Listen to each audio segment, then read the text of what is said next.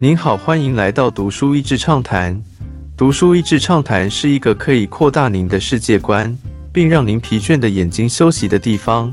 短短三到五分钟的时间，无论是在家中，或是在去某个地方的途中，还是在咖啡厅放松身心，都适合。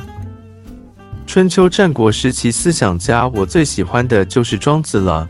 如果要把春秋几位大家譬喻成一个班级的话，孔子就像是那个很认真、总是坐前排跟老师对话的同学；孟子则是做集体讨论时想办法让大家团体合作的那一个；韩非子是没有人选，他也自己要当风纪鼓掌的那一位，真心认为没有记名字，大家就会不守规矩。老子常常请假，可是莫名其妙功课还不错。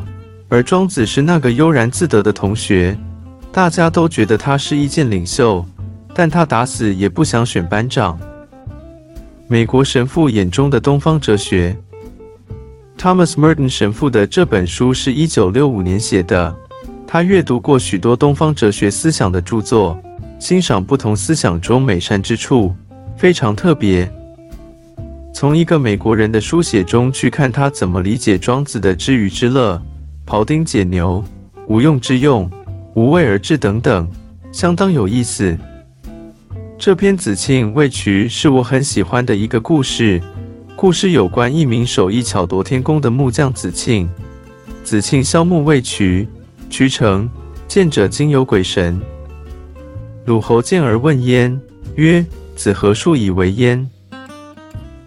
对曰：“臣工人何数之有？虽然有一焉。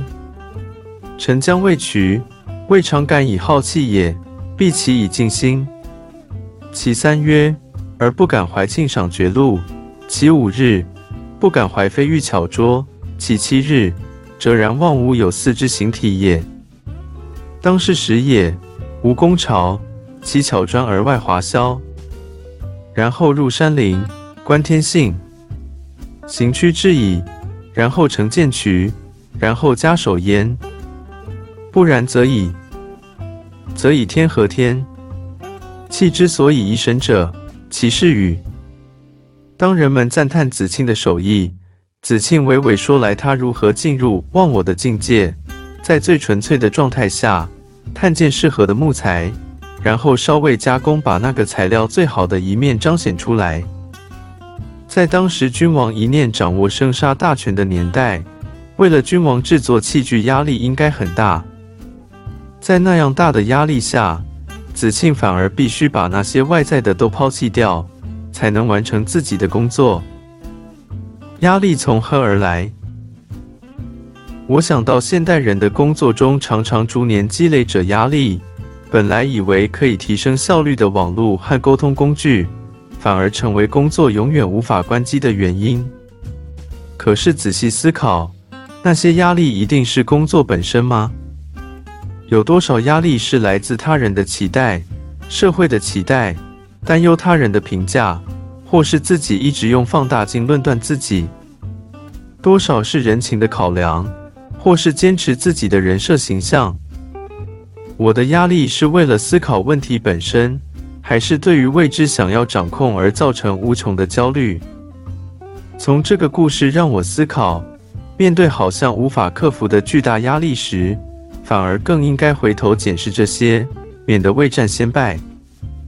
之前读过的书《Status Anxiety》我爱身份地位里说到，Our fear of failing at various tasks would likely be much less were it not for our awareness of how harshly failure tends to be viewed and interpreted by others. 我们对于各种失败的恐惧，其实本身没有这么强烈，而是因为我们深知失败本身在他人眼中会如何被评价以及解读，才变得让我们如此恐惧。庄子的无为而治，与老子真的无为而治不同。庄子的无为而治，在管理或是领导上，不是放任不管，而是静下心来理解所面对的人的本质。不被表面的样子所蒙蔽，看到人们独特的那一面，看见他蕴藏的生命力，看见他渴望被看见、被尊重的需要，然后顺着这些看见，引发出他最好的一面。面对卡住时，也不要急着往前冲，稍微调整节奏，温柔的顺势而行。这跟每个人都是组织中的螺丝钉的管理方式，或是拼命激发人全部潜能的做法蛮不一样的。但我觉得在当中找到一个平衡是很值得思考的。毕竟机器自动化普及起来，组织更要让人好好当个人，发挥人才有的特质。